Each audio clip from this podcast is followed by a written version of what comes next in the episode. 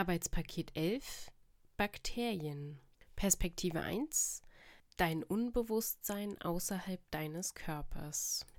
Du spazierst durch die Welt und bist in deinem Leben eins mit dir und den Menschen darin. Manchmal bist du auch im Streit mit ihnen, aber meistens kommst du gut mit ihnen aus. Du lachst, weinst, denkst nach, trinkst, wirst eifersüchtig, bist hungrig. Dabei glaubst du, dass die Ursache für diese Gefühle unmittelbar mit den Dingen und Menschen deiner Umwelt zu tun haben. Du hast einen Witz gehört, du siehst einen traurigen Film, du hast Durst, eine geliebte Person wird durch einen Dritten beansprucht, du hast nichts gegessen. Du siehst alles als eine Reaktion auf das, was draußen in der externen Welt rund um deinen Körper herum passiert.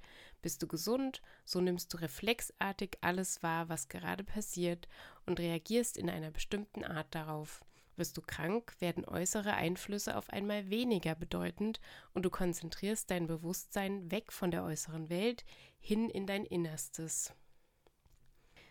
Perspektive 2 es innerhalb deines Körpers.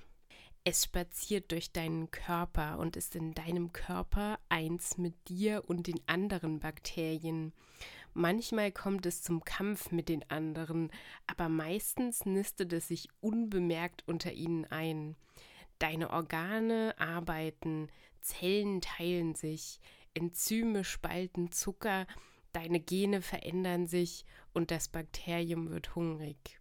Dabei ist es die Ursache für deine Gefühle. Es greift unmittelbar deine Nervenbahnen oder anderes in deinem Körper an. Bist du gesund, so kann es dir nichts anhaben. Die anderen Bakterien in deinem Körper kümmern sich schon um es, den ungebetenen Gast.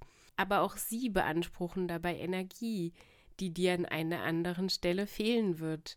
Es ist der Auslöser, dass alle anderen Zellen in deinem Körper durchdrehen.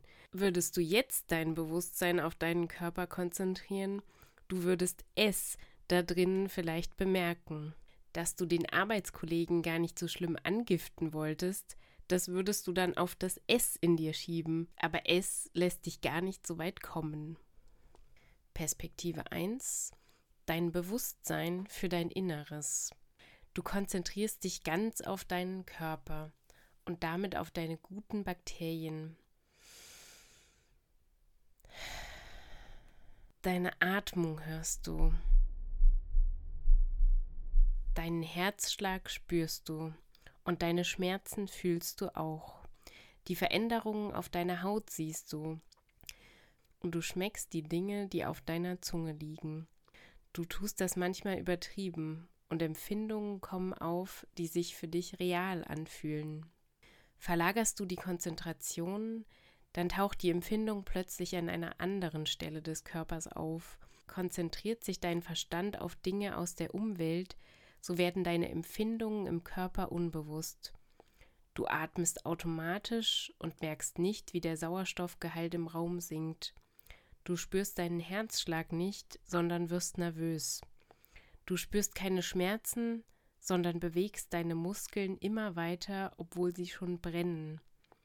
Du siehst Veränderungen auf deiner Haut, aber übermalst sie mit Schminke. Du schmeckst die Dinge nicht mehr, die auf deiner Zunge liegen, sondern schlingst das Essen runter, was du schnell verspeist, oder bemerkst verärgert eine falsche Kusstechnik deines Gegenübers. Perspektive 2 es außerhalb deines Körpers. Es oder dessen Kinder und Kindeskinder spazieren über jemandes Schleimhäute durch dessen Körper in Richtung der sich ihm gebotenen Ausgänge. Der Weg nach draußen war beschwerlich, deswegen sucht es sich sofort nach der Wanderschaft eine neue Wohnmöglichkeit. Das Betreten deines Körpers passiert manchmal nicht sofort. Es bleibt gerne an den Dingen, die dich umgeben, sitzen und wartet geduldig auf dich. Du nimmst es dann selbst über die gleichen Ausgänge, die nämlich auch Eingänge sind, auf und hast dann einen neuen Gast bei dir. Es und seine Kinder und Kindeskinder machen sich genauso bemerkbar wie bei deinem Kollegen. Der giftet nämlich jetzt dich mal ausnahmsweise an, obwohl du das gar nicht so von ihm kennst. Es hat ihn ebenso in Besitz genommen wie es dich bald auch in deinem Inneren auffühlen wird. Nur leider weiß keiner von euch beiden, weder dein Kollege noch du, dass eure Wutausbrüche von eben diesem S stammen. Bei deinem Kollegen wirkt S sogar noch viel stärker, denn er hat andere genetische Veranlagungen und sein Körper muss sich mehr anstrengen, um es zu bekämpfen. Er wird noch einige Wochen brauchen, um es wieder loszuwerden. Du hingegen wirst es in ein paar Tagen losgeworden sein und wirst nur eine Woche merken, wie sehr es deinen Körper in Besitz genommen hatte.